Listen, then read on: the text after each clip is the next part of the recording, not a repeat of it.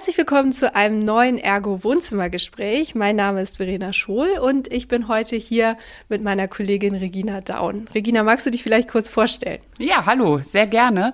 Ja, mein Name ist Regina Daun. Ich bin Leiterin Weiterbildung in Ergo und beschäftige mich hauptsächlich mit den Themen ja so rund, rund um Resilienz und ja, so das gesamte Thema Stressbewältigung, aber eben auch gerne ja, Workshop-Moderation und ja, Heute ähm, sprechen wir ja über das Thema Fehlerkultur, weil das ein Thema ist, das uns beide sehr umtreibt und sehr am Herzen liegt. Ich finde immer, oder früher war es ja häufig so, dass man dass es einem sehr unangenehm war, wenn man ähm, einen Fehler zugeben musste. Und trotzdem wissen wir alle, wenn man lösungsorientiert auf die Themen schaut, bringt es uns weiter, lernen wir aus dem, was wir ja besser machen können. Und ja, Verena, vielleicht äh, magst du einfach mal starten und etwas zum Thema Fehlerkultur erzählen. Total gerne, weil das ja eines meiner Lieblingsthemen ist.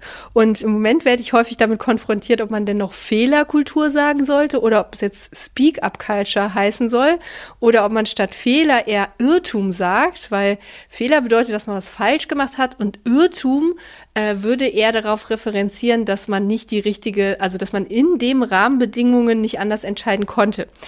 Ich persönlich bin der Meinung, dass wir endlich davon wegkommen müssen, dass ein Fehler ein Problem ist.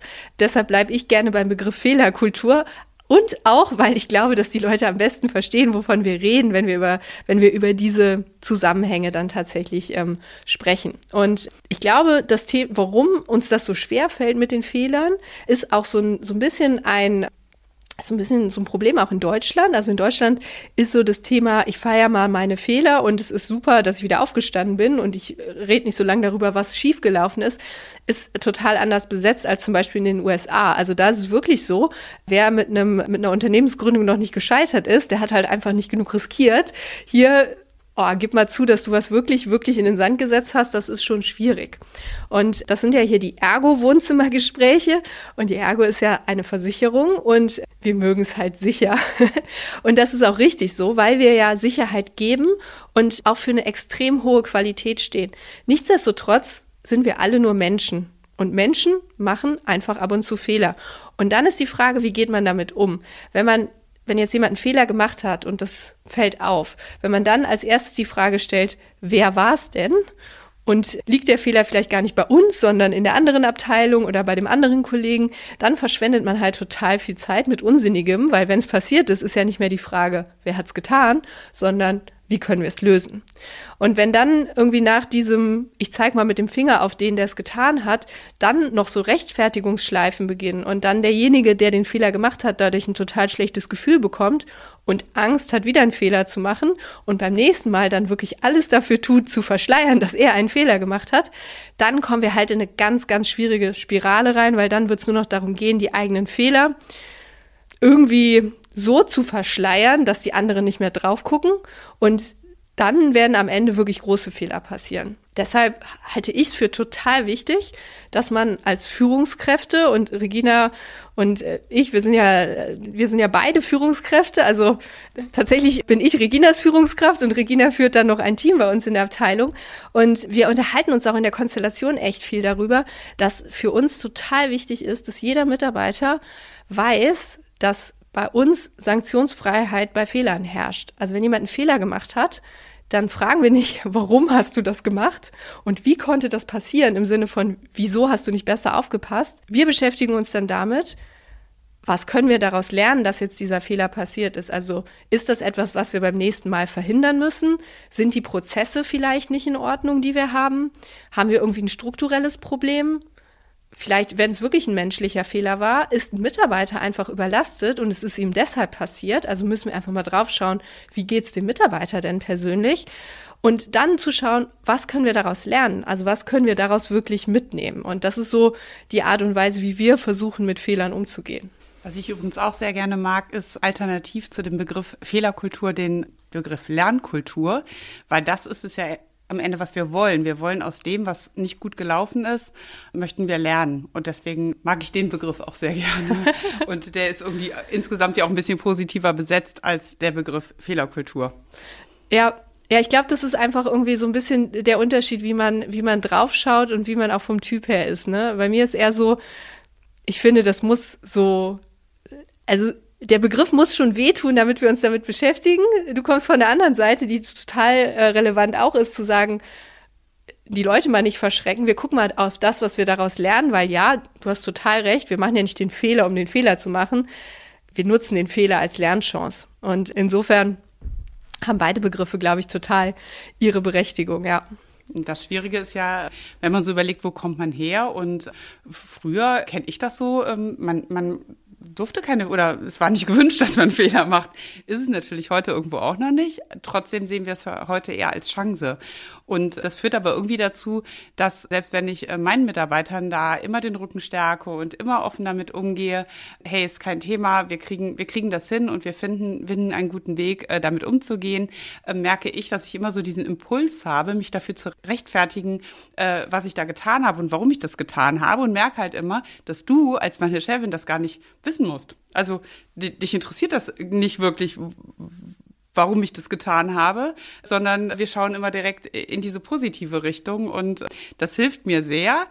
Aber ich, ne, ich nehme es mir übel und ich habe dann häufig so das Thema, dass ich es dir gerne erklären möchte, warum ich das so getan habe oder entschieden habe. Ja, ja, das kann ich total, also das stimmt. Also es interessiert mich im positiven Sinne nicht, weil das ist für mich nicht relevant, wie es dazu kommen konnte. Aber natürlich ist es, glaube ich, total wichtig, darüber zu sprechen, weil das ist echt ein Lernprozess. Also sich da zu öffnen und wirklich so proaktiv zu sagen, hey, das ist mein Fehler oder ich bin, also hier, ich habe gemerkt, das ist falsch gewesen und jetzt möchte ich bitte mit dir zusammen daran arbeiten, wie wir das lösen können. Das ist halt was, was uns, glaube ich, systematisch schon in der Schule aberzogen wurde. Also weil äh, heutzutage gehen ja Schulen dazu über, zum Beispiel bei so Mathe-Tests für, für Grundschüler, dann schreiben die nicht mehr fünf Fehler, also bei mir stand garantiert immer nur, immer nur die Fehleranzahl rund, drunter, sondern die schreiben irgendwie sieben richtige Antworten, ja. Ist irgendwie was anderes, ne? Und ist auch irgendwie so Gefällt der, mir. Ja, ne? Positiver direkt. Ja. Und ist ja die gleiche, also wenn es zwölf Fragen waren, ist es die gleiche Aussage, ob da sieben richtige oder fünf Fehler steht. Und aber das ist die Art und Weise, wie wir einfach alle sozialisiert sind. Ein Fehler ist was, was nicht passieren soll. Und die Diskussion darum, ob man jetzt Fehler feiern sollte oder nicht, die hängt, finde ich, total vom Kontext ab. Also wir arbeiten ja hier in der Außenweiterbildung und wenn mal ein Seminar, was wir uns ausgedacht haben, und ich kann mich da an eins erinnern, ich finde es immer noch grandios. Ich finde, es ist ein total cooles Seminar. Ich glaube, ich weiß, wovon du sprichst. du kannst sagen, Teil ist, ist, es hieß Service-Nutzer zentriert gestalten und ähm, es hatte total viel Mehrwerte. Aber es war so komplex, dass wir es nie geschafft haben, das irgendwie zu vermarkten. Und tatsächlich ist es ein Thema, also ich würde es immer noch für richtig halten, das zu schulen und, und sich damit zu beschäftigen. Wir tun es jetzt auch auf andere Art und Weise, aber dieses komplexe Format hat einfach nicht funktioniert. Und wir haben es konzipiert, mit Unterstützung von externen, also auch Geld investiert. Und es war übrigens das erste, das erste Format, was ich damals als Führungskraft selbst verantwortet habe, was ich habe konzipieren lassen. Wir haben es auch noch dreimal umbenannt. Genau, wir haben es dreimal umbenannt. Ihr habt es nochmal neu angepasst, dann haben wir, sind wir nochmal gestartet. Auch da, wenn wir die Leute persönlich angesprochen haben, möchtest du da nicht mitmachen, hat es funktioniert. Die, die da waren, fanden es auch super, aber danach hat es wieder nicht funktioniert. Und das hat irgendwie zu dem Zeitpunkt schon noch wehgetan, dass das so gar nicht läuft. Und ich glaube, wir haben auch zwei Schleifen zu viel gedreht, um es irgendwie zu retten. Ja, kill your darlings, ne? Genau. War die Ansage dann am Ende, die wir uns selber geben mussten. Genau, genau. Also am Ende haben wir gesagt, es ist wahrscheinlich ein super Format für Außenweiterbilder. Aber nicht hier für, für die Breite der Kolleginnen und Kollegen im Unternehmen. Es kam halt einfach, es kam halt einfach nicht an. Und ja, wir wissen heute, woran es liegt. Es war halt einfach zu groß, zu komplex, nicht einfach genug, äh, wir konnten es nicht einfach vermarkten. Und was ich persönlich daraus gelernt habe, ist, also wenn ich nach der ersten Runde merke, das funktioniert nicht, dann muss ich halt einfach nach der ersten Runde loslassen und es abschreiben und es wirklich anders machen und nicht an einem bestehenden noch 13 Schräubchen drehen, weil ich es selbst so grandios finde, dass ich denke, es muss doch funktionieren. Und heute sind wir ja wann war das? 2016? Irgendwie sowas? So rum, ja, meine ich auch. Ja, damit sind wir damit gestartet. Und jetzt 2023 sieht Weiterbildung ja total anders aus. Also wir brechen das ja so klein runter von den Angeboten, dass es halt auch gar nicht mehr so schlimm ist, mal einen Fehler zu machen. Weil wenn eine 45-Minuten-Session mal überhaupt nicht ankommt, dann ist doch raus. Ja, dann lassen wir es halt in Zukunft. Dann ist das Investment, was wir dafür hatten, auch nicht so groß im Gegensatz zu, was haben wir, wir haben da E-Learnings für produziert, externe richtig mit eingekauft. Externe mhm. eingekauft, hatten noch irgendein Tool am Start, hatten irgendwie so Boxen, die wir an die Teilnehmer, also es war wirklich, wirklich eine tolle Veranstaltung, wenn ich jetzt so wieder dran denke, aber tatsächlich ähm, hätten wir einfach früher loslassen müssen und ich glaube, heute können wir das wesentlich besser, uns das eingestehen, dass es halt einfach nicht funktioniert und, und dann auch mit einem positiven, mit einer positiven Stimmung einfach weitergehen. Wobei es mir persönlich ja auch total schwer fällt, wenn ich wirklich was versaut habe, da, damit umzugehen. Also ich kann das super, wenn, wenn äh, Mitarbeiterinnen und Mitarbeiter, wenn da irgendwas passiert, da hatten wir letztes Jahr eine Situation, da war was, das war, da habe ich auch erst nach zwei Wochen begriffen, dass das, was schiefgelaufen ist, tatsächlich in unserer Abteilung passiert ist. Und dann haben wir uns dafür entschieden, also der Kollege, die Kollegin, der dem das passiert ist, äh, hat das auch irgendwie, hatte das sofort zugegeben, aber bei mir ist es irgendwie nicht angekommen. Und dann haben wir uns auch dafür entschieden, nicht zu kommen, also einfach nur zu sagen, so, das ist hier, weil das Problem ist bei uns in der Abteilung entstanden. Wir tun jetzt alles dafür, das zu lösen. Wir brauchen bitte Unterstützung von XYZ und dann kriegen wir das auch alles gemeinsam hin. Haben halt nicht gesagt, das war, lag jetzt daran, dass jemand das und das gemacht hat, sondern haben einfach nur gesagt, ja, es ist hier ein Abteilungsproblem. Und da war ich auch total froh über den Support von meinem Chef, der auch gesagt hat, ja, es hat auch keinen zu interessieren, wer es gemacht hat. Es geht darum, dass man Verantwortung übernimmt. Und wenn du, Verena, für deine Abteilung die Verantwortung übernimmst, dann ist das der richtige Weg. Und ich glaube, als Führungskräfte müssen wir das ganz oft üben und ganz, ganz oft beweisen, dass wir es tatsächlich tun und Verantwortung dann übernehmen, wenn Fehler passieren, damit Mitarbeiter das schaffen können, überhaupt sich proaktiv zu melden, wenn irgendwo was schiefläuft. Ja, absolut. Und ich meine, wir merken es ja an uns selber. Mit den Fehlern anderer können wir recht gut umgehen, sehr gut umgehen und daraus lernen. Aber wenn es um unsere eigenen Themen geht, tun wir uns weitaus schwerer. Und ähm, Nichtsdestotrotz gelingt es mir, weil ich eben weiß, dass ich mit denen darüber reden kann. Und den Raum müssen wir eben den Mitarbeitern auch geben.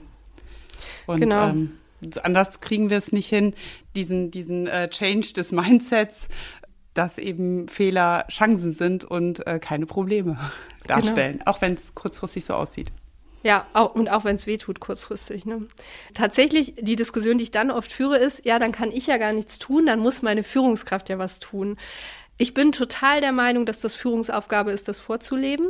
Also wirklich, würde auch niemals, wenn ich da irgendwie verantwort im Verantwortungsbereich bin, einer Führungskraft sagen, naja, die Mitarbeiter müssen das alleine klären oder das ist deren Problem, es ist immer ein Problem von Führung auch.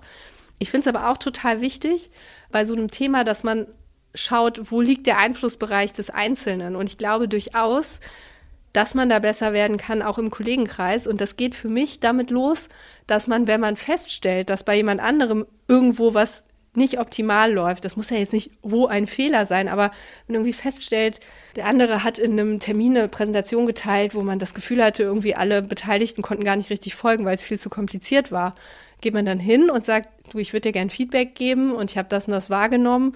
Ich fände es, oder aus meiner Sicht wäre es total hilfreich, wenn beim nächsten Mal das so und so gemacht werden würde.